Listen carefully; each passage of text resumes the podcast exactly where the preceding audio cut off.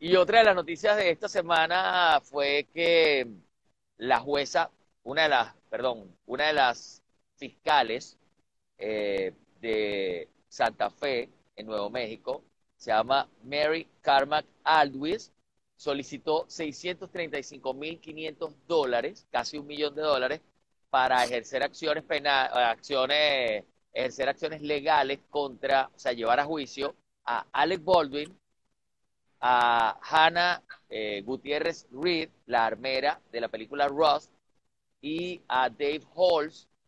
Ellos son tres de las cuatro personas que van a juicio. La fiscal en una carta donde estaba eh, solicitando esta cantidad de dinero, 635.500 dólares, explicó que Alec Baldwin va, o sea, ella va a sugerir llevarlo a juicio, pero no dijo cuál era la cuarta persona. Sabemos que la armera eh, es una de ellas, David Halls, quien fue el que dijo Cold Gun, pistola fría, la pistola no tiene nada eh, en sus compartimientos, cuando se la entregó a Alec Baldwin también, pero no sabemos quién va a ser la, la cuarta persona. Como saben, Alec Baldwin eh, estaba manipulando la pistola en el set de la película Ross el 21 de octubre del 2021 y frente a su cámara estaba la directora de fotografía Alina Hutchins, una prometedora directora de fotografía que recibió un disparo en el pecho porque cuando Alec Baldwin estaba manipulando la pistola salió una bala real que no se sabe qué hacía en ese estudio y definitivamente, o sea, desgraciadamente mató, cegó la vida de esta dama, madre de un niño de nueve años, y el, el um, viudo y el hijo, es decir, la familia de Alina Hutchins, han demandado a Alec Baldwin por asesinato o crimen involuntario o homicidio culposo, como se puede decir en Latinoamérica en español. Y yo creo que ese va a ser el, el cargo en contra de Alec Baldwin. Ahora veremos cuál será el desarrollo del juicio cuando tengamos la fecha. Todavía no tiene fecha, apenas están pidiendo el presupuesto para que eh, Santa Fe en Nuevo México pueda esta fiscal en nombre del Estado eh, llevar a juicio a estas personas por la muerte de, de Halina Hutchins. Así que Alex Baldwin se la va a ver bien complicada, bien, ¿sabes? Porque al final estaba manipulando el arma y él era el productor ejecutivo de esa, de esa película llamada Ross.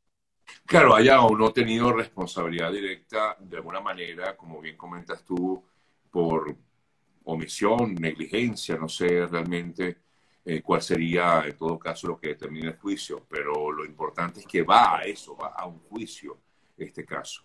Y, te pregunto, eh, uno inmediatamente lo que le viene a la mente, ¿pudiera ir preso Alex Baldwin? Puede ser, puede ser que, esté en prisión por un tiempo. Eh, no sabemos, bueno, lo veremos en el juicio, porque ahora, ¿qué va a pasar? En el juicio se va a determinar quiénes estaban jugando con balas reales dentro del set. Recuerda que una de las cosas que se dijo cuando los, las personas, miembros del equipo del sheriff, estuvieron haciendo las investigaciones, estuvieron haciendo los interrogatorios, se dijo que los breaks estaban disparando o jugando tiro al blanco, disparándole a latas. Entonces, no se sabe si Alex Baldwin estuvo allí dentro de ese grupo de personas que disparaban.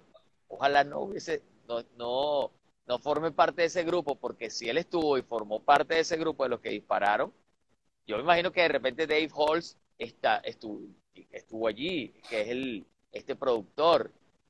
Quizá, no sé, por... Pero ¿qué dices tú? Si estuvo él involucrado en este eh, eh, grupo. En, claro, porque ¿qué pasa? Pero ¿qué pasa si estuvo él involucrado en este grupo que estuvo allí haciendo prácticas de tiro al blanco? Bueno, que sería uno de los culpables de que haya balas reales en el set de filmación, porque una de las cosas que Alex Baldwin dice y donde tiene absolutamente toda la razón, la gente dice, tú tenías que revisar el arma, pero, o sea, ¿por qué voy a revisar el arma? Si es un hecho en un millón o en diez millones que va a aparecer una bala real en un set de filmación. Yo estoy acostumbrado a hacer películas, he hecho más de 50 películas y he disparado 50 mil armas y en ningún set de filmación ha habido ninguna bala real. Es decir, ni siquiera el hijo de, de, Bruce Lee, eh, Brandon Lee, lo asesinaron con una bala real. Es decir, en Hollywood no hay una experiencia de 10 casos en el que haya aparecido una bala real en el set. Es decir, él no tenía por qué revisar el arma, ¿sabes? Es como que tú me digas, Víctor, tienes que revisar el micrófono porque puede dispararse o puede explotar el teléfono. Claro, claro. Bueno, pero si, ¿sabes? Si no hay ejemplos de eso, no tengo por qué revisar nada. Simplemente, bueno, si el teléfono estalla, seguramente me, Sí, sí, tienes, tienes razón. Pero la verdad es que yo, o sea, tú confías en, en, tu equipo de producción. Y más siendo el director, ¿no? O sea. El productor ejecutivo. El productor ejecutivo, perdón.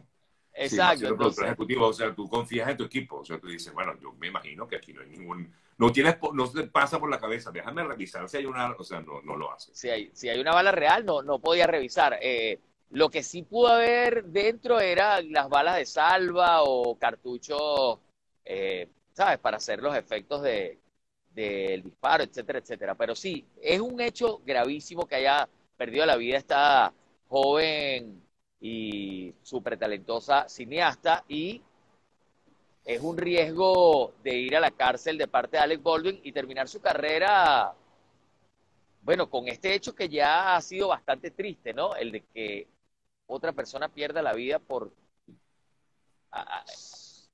manos de él, porque así fue, Sí, aunque él sí, no haya tenido sí. intención.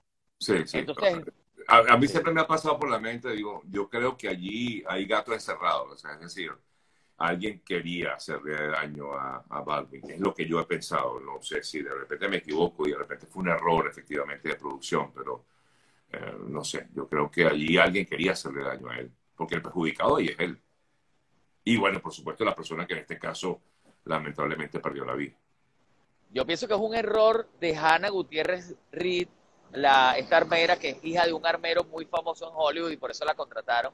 Era apenas su segunda película y quién sabe de dónde venían esas armas, a quién se las rentó, eh, no revisó bien, es una muchacha que no tiene ni 25 años.